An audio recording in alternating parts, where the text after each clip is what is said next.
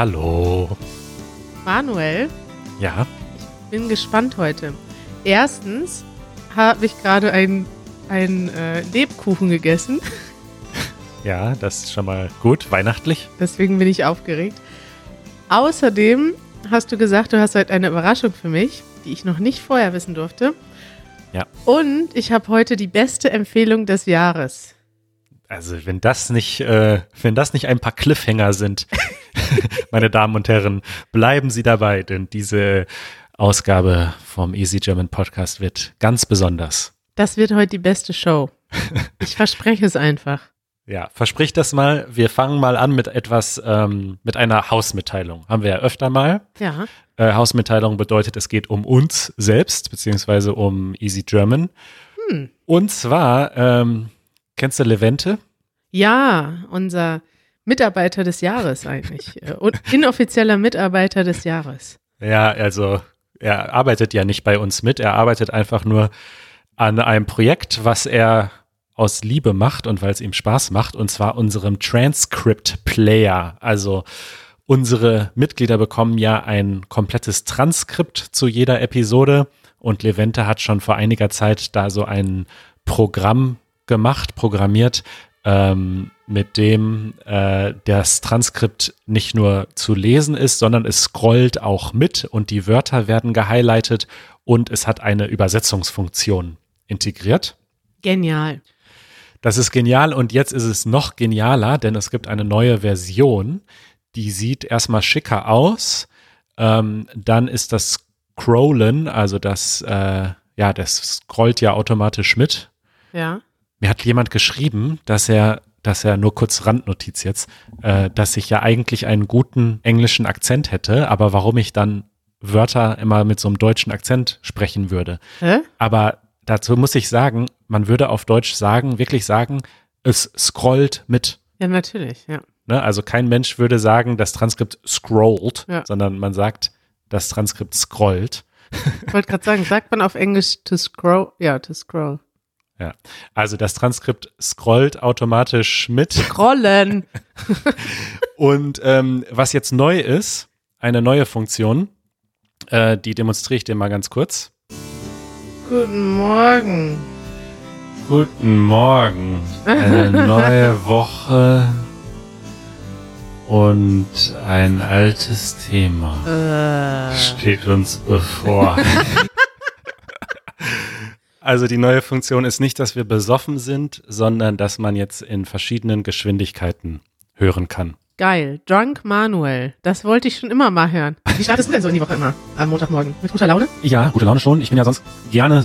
Man kann auch ganz schnell hören, wenn man schon sehr advanced ist. Ich würde aber langsam hören, weil dann hört sich das so an, als wärst du betrunken. Und das ist witzig. Ja, also, liebe Mitglieder, probiert das mal aus. Und ähm, vielen Dank, Levente. Ich habe auch noch ein Follow-up. Ja, Also, was heißt auch? Ich habe keine Hausmitteilung. Ich habe ein Follow-up zu einem Thema, über das wir schon mal vor einiger Zeit gesprochen haben. Ich glaube, du hattest das damals erzählt, kann das sein? Und zwar geht es um die Buchstabiertafel. Und wir hatten ja damals darüber gesprochen, dass es diese, man, man, ich weiß gar nicht mehr, war das eine Frage? Boah, ich werde vergesslich. Da haben wir darüber gesprochen, dass man sowas sagt wie, ähm, A wie Anton. A wie Anton, genau. Und es haben damals die Nazis äh, jüdische Namen entfernt aus dieser Buchstabiertafel und das war bis heute so geblieben. Und tatsächlich ähm, haben das ganz viele Leute gar nicht beachtet äh, und die Buchstabiertafel der Nazis quasi weiter benutzt. Und jetzt wird sie endlich reformiert. Das war eine Nachricht, die diese Woche rumging. Und zwar soll sie so reformiert werden, dass sie, glaube ich, alle Namen durch Städtenamen ersetzt werden, wenn ich das richtig gehört habe. Aha. Und vorübergehend, bis die neue Buchstabiertafel gefunden wurde, wird tatsächlich die alte Buchstabiertafel vor der Nazizeit wieder eingeführt. Und das ist jetzt, das wird jetzt erstmal für ein oder zwei Jahre vorübergehend so sein. Und dann will man ein ganz neues System finden. Ich habe da auch einen Artikel zu, beziehungsweise Ja. wir haben da zwei Artikel zu, ne? Genau, weil David Schlesinger, unser bekannter äh, Zuhörer, hatte uns auch äh, einen Artikel dazu geschickt und hatte dann unterschrieben mit D wie David, denn tatsächlich hatten die Nazis das ja geändert zu Dora, dass man gesagt hat D wie Dora und jetzt heißt es tatsächlich wieder D wie David. D wie David. Schön. Ja, cooles Follow-up. Viel zu spät, aber wenigstens eine Neuigkeit. Eure Fragen. Oh, jetzt kommen schon Fragen. Jetzt kommen schon Fragen. Wir haben länger mal wieder keine Fragen gemacht. Und äh, diese erste Frage von Ronika aus dem Iran ist auch gleichzeitig noch ein Follow-up, denn wir hatten ja über das Wichteln gesprochen vor kurzem. Ja. Also zur Erinnerung, Wichteln ist, wenn man quasi in einer Gruppe von Menschen Namen auslost. Also jeder bekommt einen Namen von einer anderen Person zugewiesen per Zufall und dann schenkt man dieser Person etwas. Mhm. Ähm, und meistens gibt es dann da so ein preisliches Limit. Und wir haben eine ganz liebe E-Mail bekommen von Ronika aus dem Iran, lebt aber in Schleswig-Holstein und äh, schreibt, dass in der Klasse gelost wurde, in der Schulklasse oder Deutschklasse. Ähm, und äh, sie hat einen, äh, äh, ihre Klassenlehrerin gezogen. Ah, also sie muss jetzt ein Geschenk für ihre Lehrerin kaufen.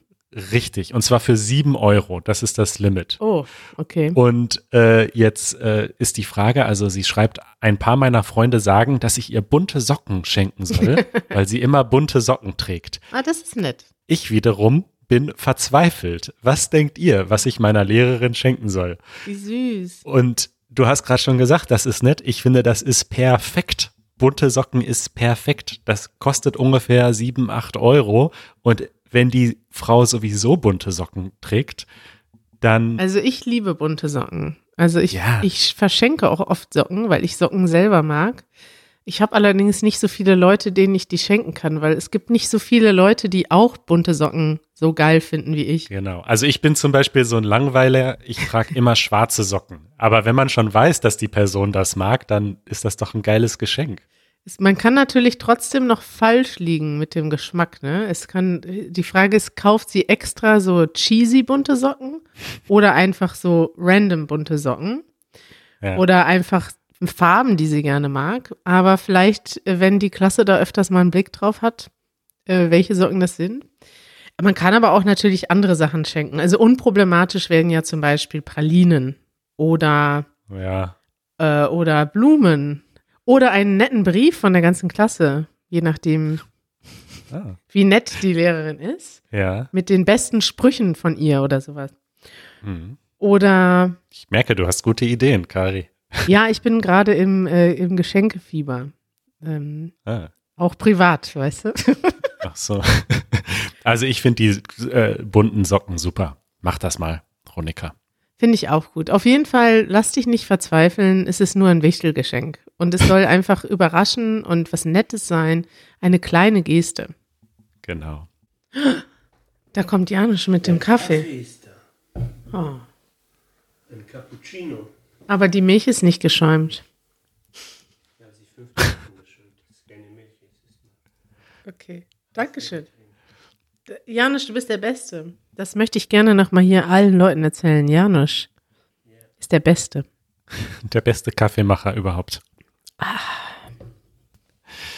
Okay, die zweite Frage ist von Olla äh, oder Olja aus Dresden und sie hat eine ling linguistische Frage und zwar geht es um trennbare und untrennbare Präfixe.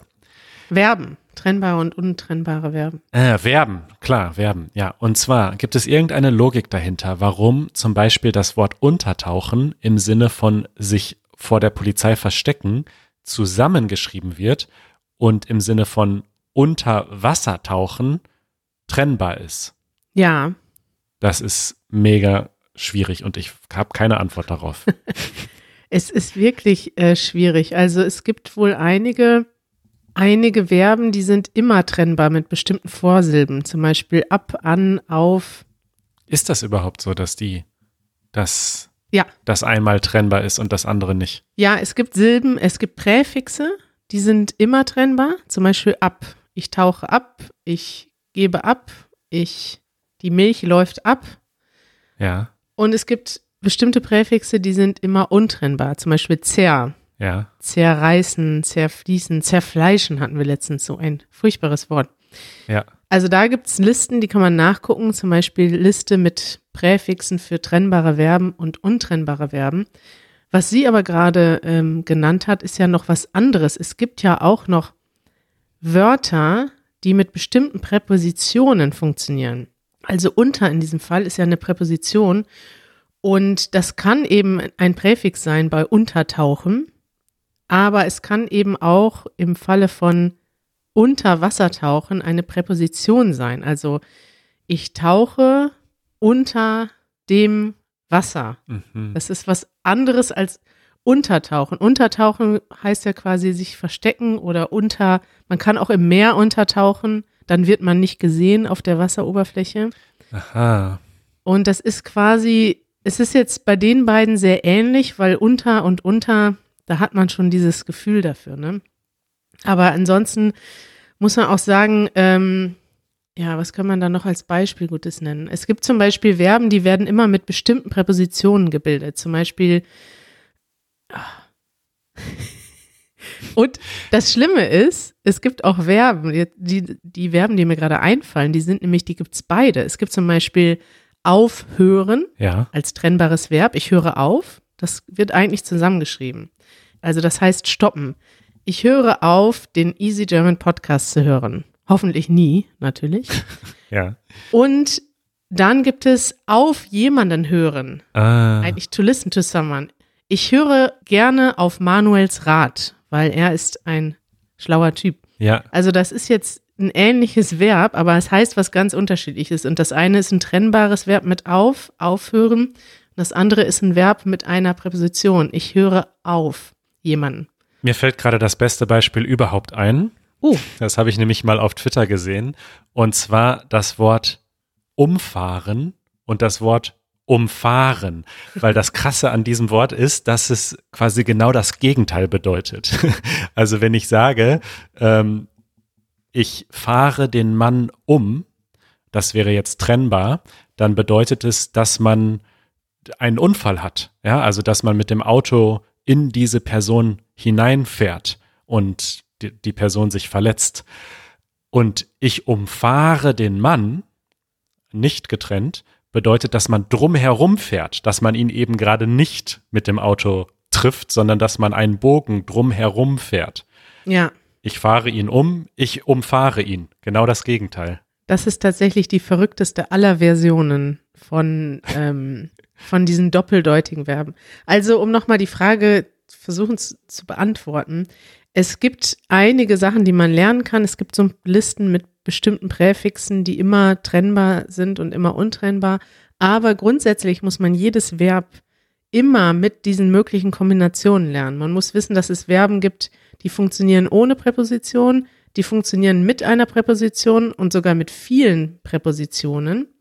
Also zum Beispiel so Verben wie stellen. Stellen kannst, gibt es ganz viele trennbare Verben mit verschiedenen Präfixkombinationen. Da kannst du sagen vorstellen, abstellen, wegstellen.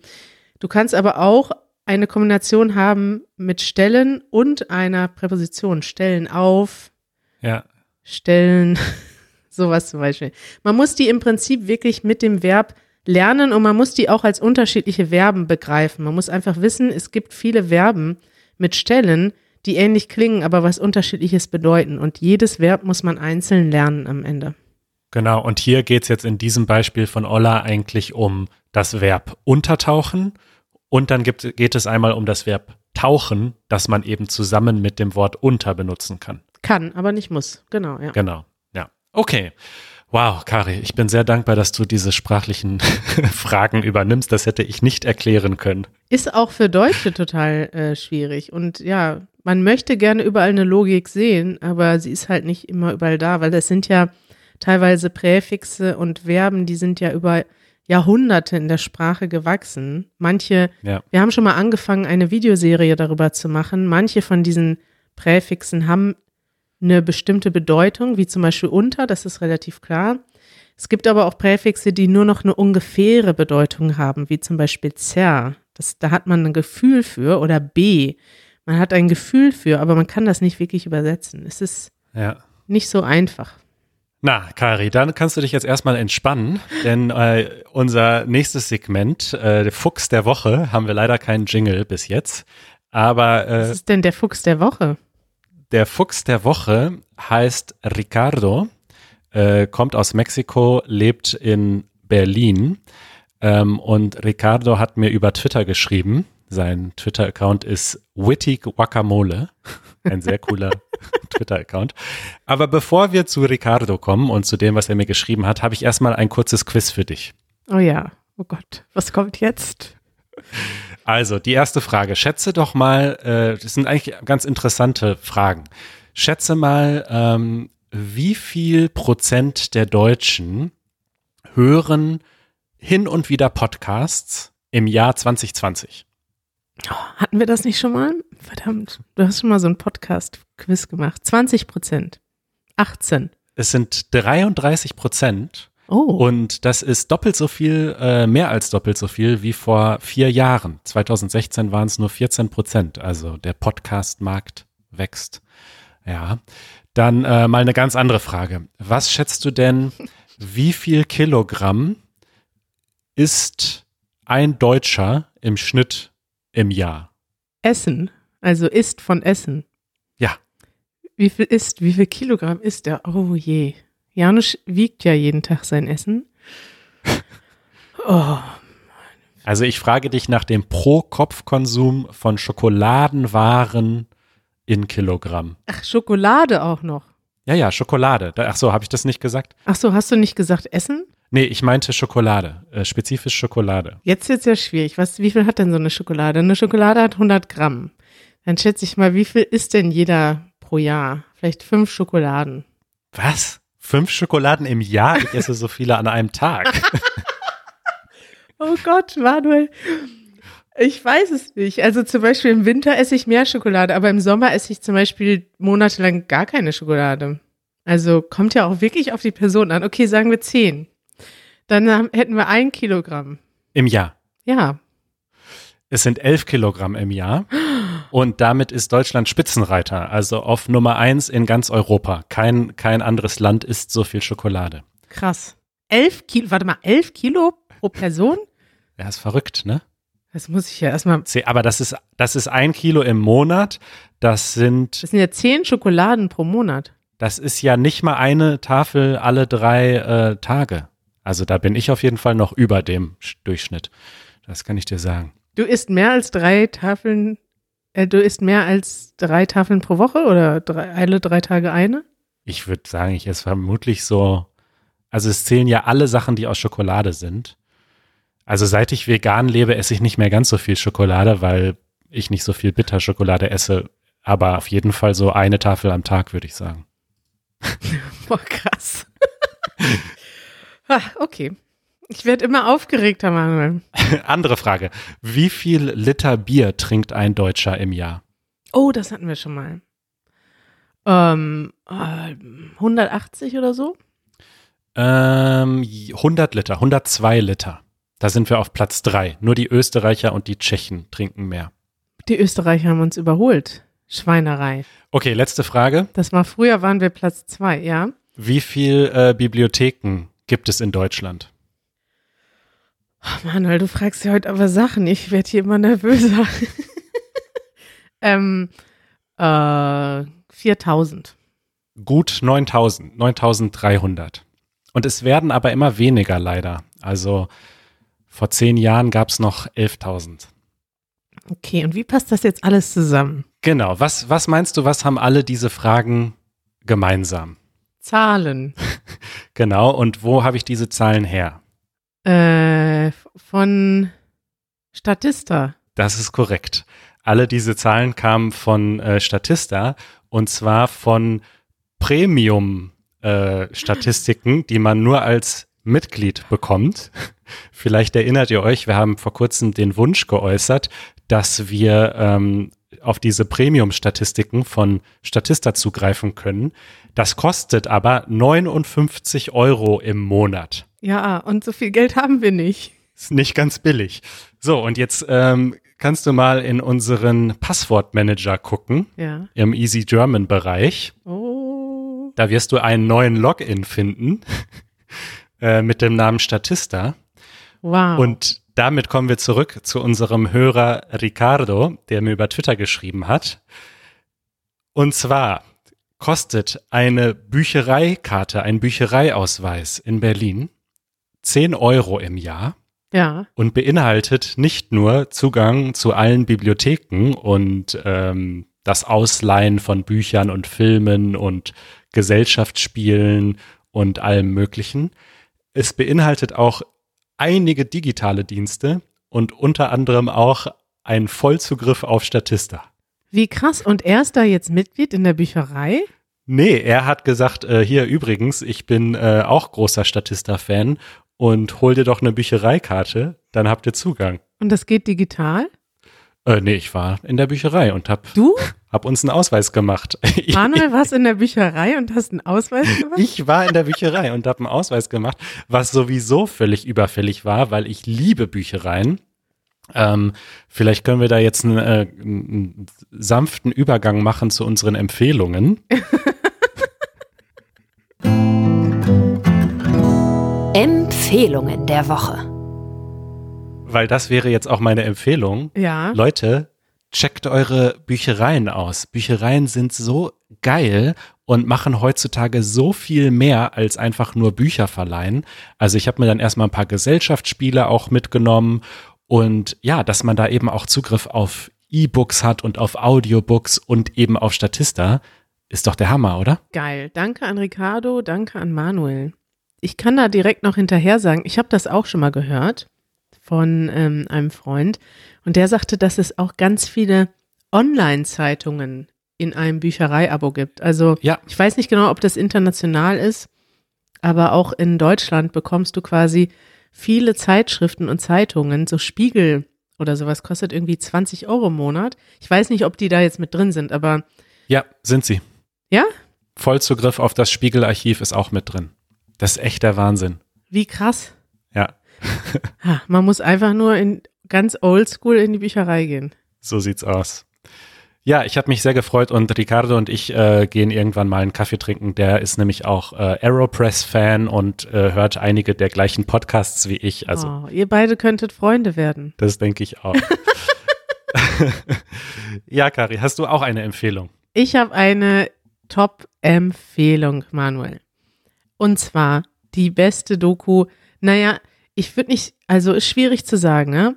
Weil die Greta-Doku fand ich auch ganz gut. Und ich mag einige Dokus, aber diese Doku hat mich wirklich umgehauen.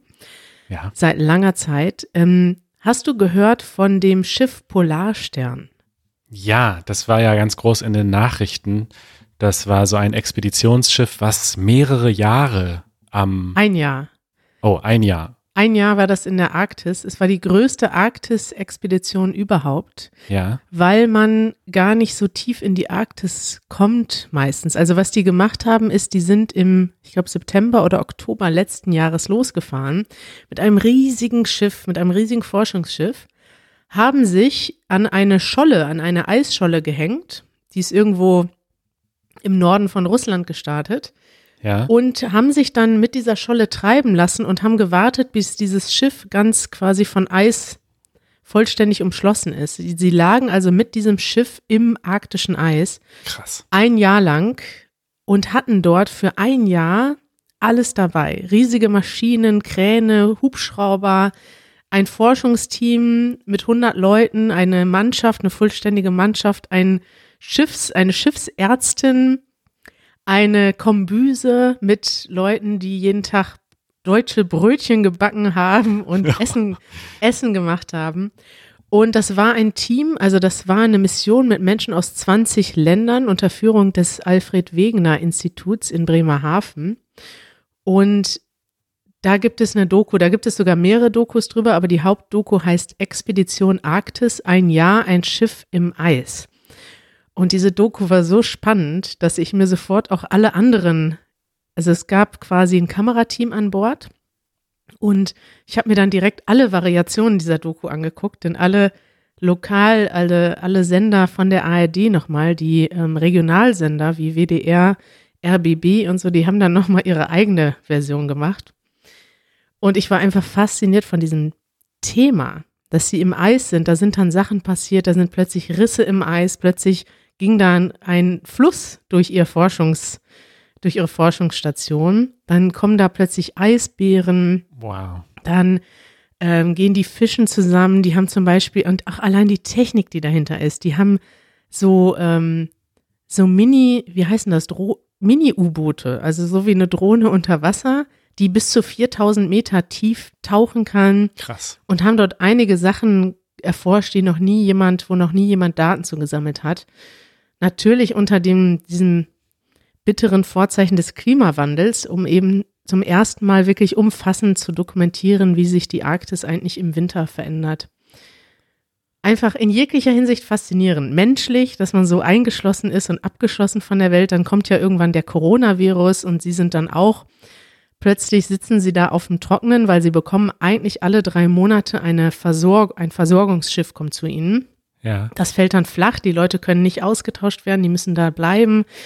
Die Vorräte gehen so ein bisschen zu Neige und auch technisch, wissenschaftlich, äh, in jeglicher Hinsicht der Hammer. Und falls hier jemand zuhört, der ein Forscher ist, der irgendwen kennt, der an dieser Expedition teilgenommen hat, weil da waren mehrere Teams beteiligt, bitte schreibt uns, denn ich würde super gerne mal jemanden interviewen. Da waren auch viele Deutsche an Bord, auch viele internationale Leute. Und ich finde das einfach hochspannend, das ganze Thema. Klingt absolut fantastisch. Ich fand deine letzte Doku-Empfehlung schon super über Greta Thunberg und äh, wenn die noch spannender ist, dann werde ich die mir heute Abend noch anschauen. Winterzeit ist Doku-Zeit, Manuel. So sieht's aus. Gut, Kari. Ach, ich freue mich richtig. Ich freue mich auch. Mit den ganzen Statistiken, den ganzen Dokus. Ja, Wir machen uns den Winter trotz Corona ein bisschen gemütlich. die Quizze können kommen jetzt. Richtig, einfach zu Hause bleiben, zu Hause gemütlich machen, das ist angesagt diesen Winter. Kari, bis bald. Ciao. Tschüss.